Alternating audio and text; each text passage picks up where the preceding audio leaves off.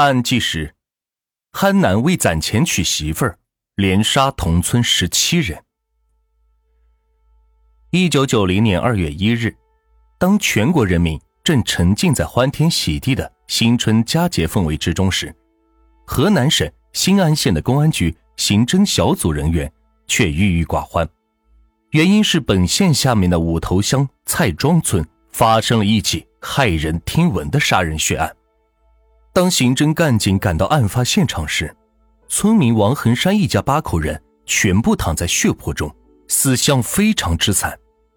大案，新安县发生八口被人杀害的案件，像一阵飓风席卷洛阳地区所有公安机关，使众多沉浸在春节后喜庆氛围的干警们惊呆了。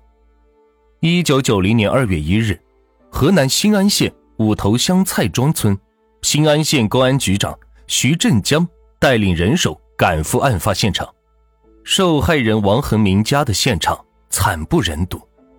院中北侧钟窑内，王恒山及其妻子夏素英、女儿王红霞和孙女王艳艳等人被钝器砍打的血肉模糊而死。院中北侧东窑内，王恒山长子王占国及儿媳陈素云。孙子王龙龙等人被用钝器打得血肉横飞，死在床上和床头。其孙王龙龙身上全是血污，死前似有因剧痛而引起的猛烈挣扎的迹象。院中北侧西窑内，王恒山次子王占通被钝器砸死，并将其小便处猛砍数下，皮肉欲断。现场有翻动的迹象，部分财物被拿走了。据法医鉴定。王恒山一家八口人均因钝器致颅脑损伤。洛阳市公安局局长李传安决定成立“九零二幺”专案组，调集精兵强将进行攻坚。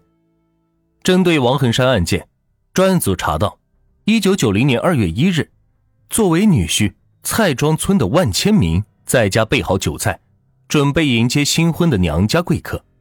因前几日新婚妻子王红霞。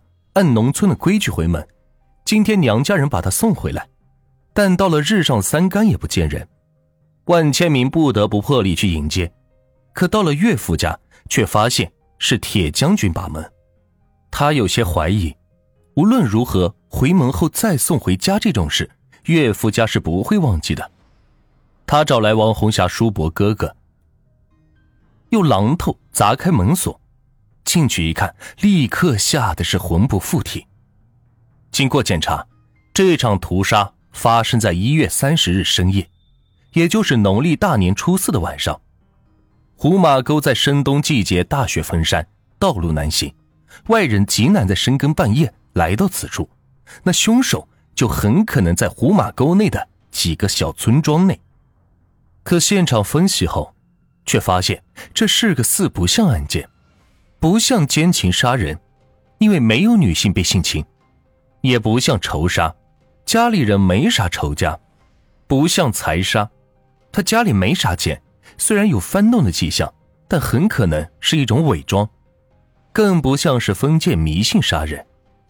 有人说王家墙上出过一条龙，还来了算卦的先生；村民说有可能是有人来王家抢那条龙。专案组认为这荒唐可笑，但想想之前的一些迷信杀人案，这种可能性也不能完全排除。最后，指挥部决定，凡是胡马沟内及周边五公里内的十五岁以上、五十岁以下的人，一律在排查范围之内。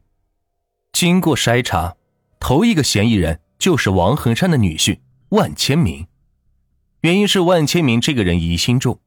因为王红霞曾经进城打工，万千明怀疑她也像城里人那样谈恋爱的时候和男人搂搂抱抱，就经常试探她。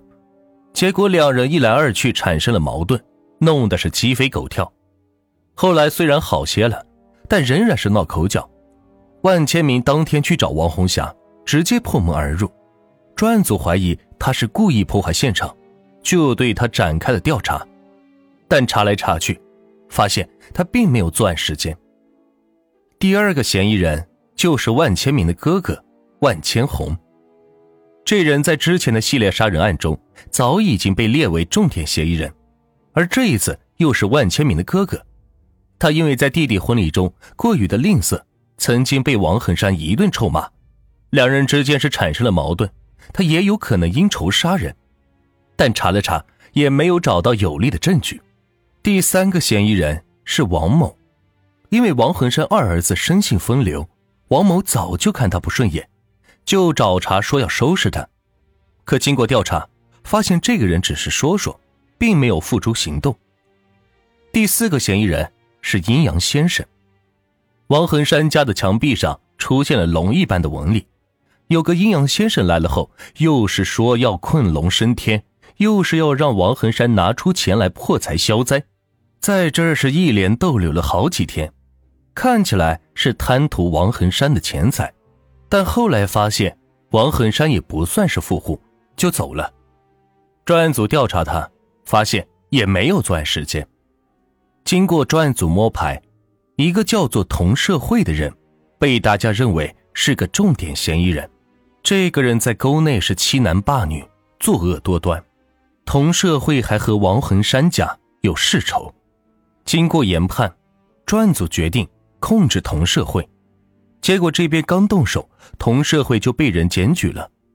检举人叫做葛子里，他刚从监狱里释放出来不多久。